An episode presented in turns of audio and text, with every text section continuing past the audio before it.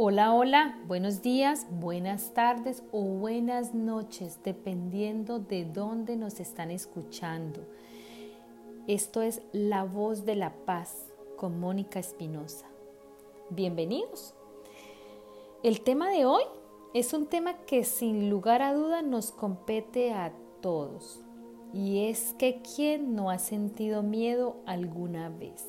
Sí, señores, el miedo es el tema de hoy. Y aunque el miedo es un estado natural del ser, hay miedos causados por nuestras inseguridades, aquellas que no nos permiten avanzar y nos bloquean incluso emocionalmente, impidiéndonos a llegar a conseguir cualquier tipo de logro. Y es que activamos nuestros miedos cuando nos sentimos expuestos a algún tipo de peligro, ya sea físico, psíquico o emocional. Pero también existe el miedo que crea nuestra mente, llevándonos a imaginar situaciones desastrosas que alteran nuestras emociones.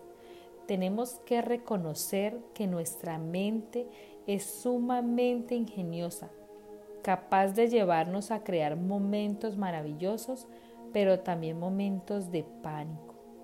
Podemos sentir miedo a diferentes situaciones, sentir miedo a la oscuridad, sentir miedo a meternos al mar, podemos sentir miedo a un animal en particular e incluso podemos sentir miedo a enamorarnos, sí señor, como lo oyen, a emprender algo nuevo y muchas veces a ser felices. Y estos miedos es normal que los tengamos. Es un acto natural del ser. Lo que no es normal es que nuestros miedos anulen nuestra capacidad de acción. También es cierto que para poder avanzar muchas veces es necesario abrazar ese miedo y enfrentarnos a él. Es importante que aprendamos a identificar nuestros miedos y aceptar que éste nos paraliza. Muchas personas tienen miedo incluso a aceptar que tienen miedo y esto es comprensible entonces, cuando hemos identificado nuestro miedo, podemos, llegar, llegar a determinar de dónde proviene y qué es lo que lo genera y así trabajar en él. Algunos miedos muchas veces son consecuencia de vivencias traumáticas que se han quedado en nuestro subconsciente, pero también pueden ser miedos heredados de nuestros antepasados.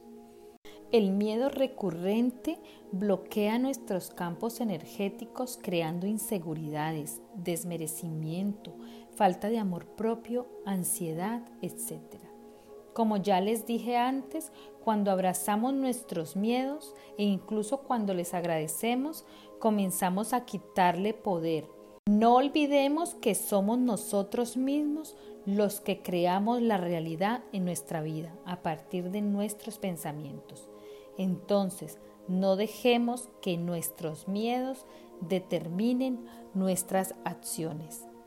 Enfrentarnos a los miedos nos genera libertad de decisión y confianza en nosotros mismos.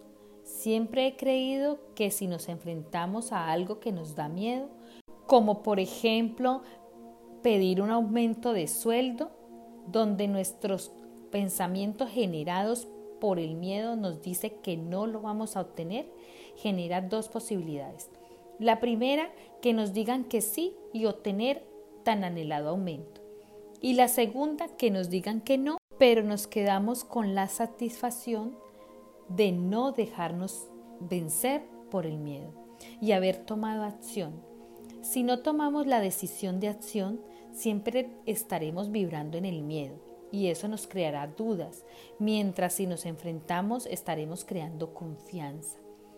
¿Y cómo podemos generar confianza? Cuando nuestra mente nos está saboteando constantemente, creándonos miedos, haciéndonos crear situaciones de peligro y más. Bueno, pues así como nuestra mente nos sabotea, así la saboteamos nosotros a ella.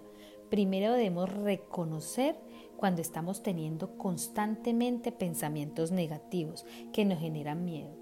Segundo, intentar ir cambiando cada pensamiento negativo por uno positivo. Hay una frase del Ho'oponopono que dice: No gracias, no lo quiero. Hacerlo como un hábito es una buena técnica para empezar a cambiar ligeramente el pensamiento, ya que a medida que cambiamos los pensamientos negativos por pensamientos positivos, no solo vamos eliminando miedos, sino que vamos generando tranquilidad, seguridad y confianza en nosotros mismos. Para afrontar y vencer el miedo se requiere de coraje a veces nuestros más grandes miedos son el camino a nuestros más grandes logros. Decirnos a nosotros mismos no tengo miedo es un acto de coraje. Estarán diciéndose no es tan fácil y tienen razón, pero es ahí donde tenemos que trabajar. Tengamos en cuenta que así como le damos poder al miedo, podemos quitárselo si trabajamos con decisión. El miedo es una emoción creada desde nuestros pensamientos y muchas veces desde nuestra parte ilusoria. Energéticamente hablando, si vibramos en el miedo, la inseguridad, estaremos vibrando en energías bajas. Pero si por el contrario nuestros pensamientos son positivos, no solo estaremos aumentando nuestra vibración, sino que además estaremos creando emociones positivas quitándole lugar al miedo. Ya sabemos que nuestros pensamientos abren un mundo de infinitas posibilidades y está en nosotros la responsabilidad de saber a cuál le damos el poder.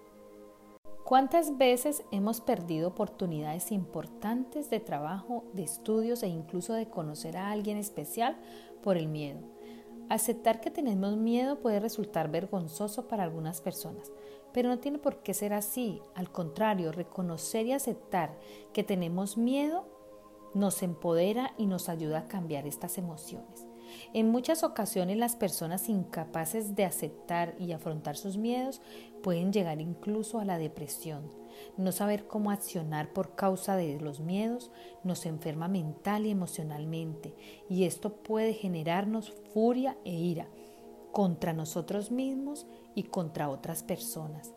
Querer trabajar nuestros miedos es ya la primer batalla ganada contra él. ¿Y cuándo desaparecen nuestros miedos?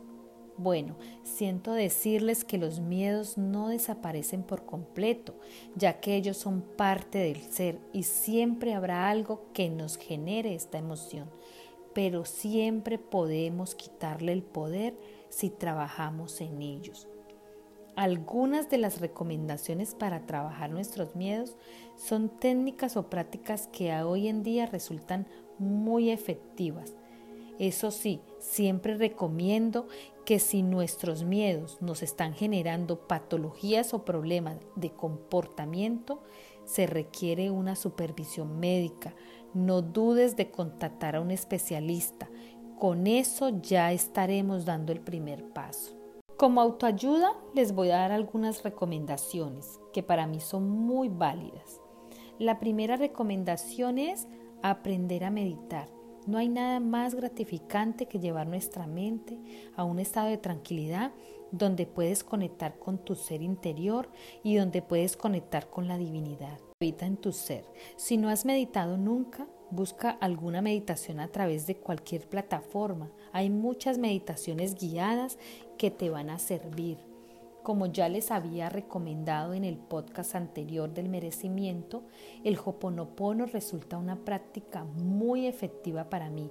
Contiene diferentes palabras gatillo que con sus repeticiones cambian nuestros pensamientos de una forma positiva. Otra práctica muy saludable es el yoga. También se las había dado en la recomendación del podcast del merecimiento que siempre nos lleva a la calma, mente, cuerpo y espíritu. Y algo que para mí resulta totalmente maravilloso es contactar o conectar con los arcángeles, los ángeles, esos seres de luz, esos seres divinos.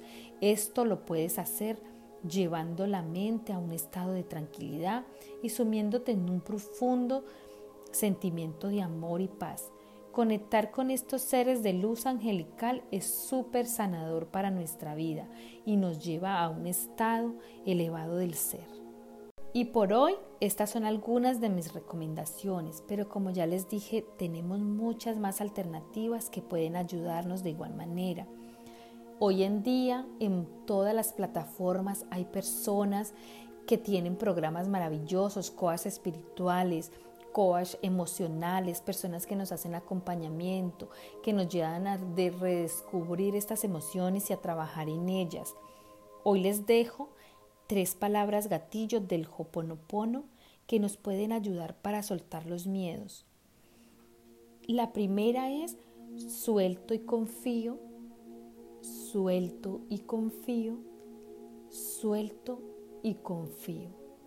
Estas palabras gatillo son súper sanadoras, son súper poderosas. Háganlas a diario, repítanlas todo el día, cuantas veces ustedes puedan Generar el hábito es lo más importante, recuerden. La segunda frase del Hoponopono es azul índigo, azul índigo, azul índigo. De la misma forma, repetirla constantemente durante todo el día hasta hacerla un hábito. La tercera frase es yo soy el yo, yo soy el yo, yo soy el yo.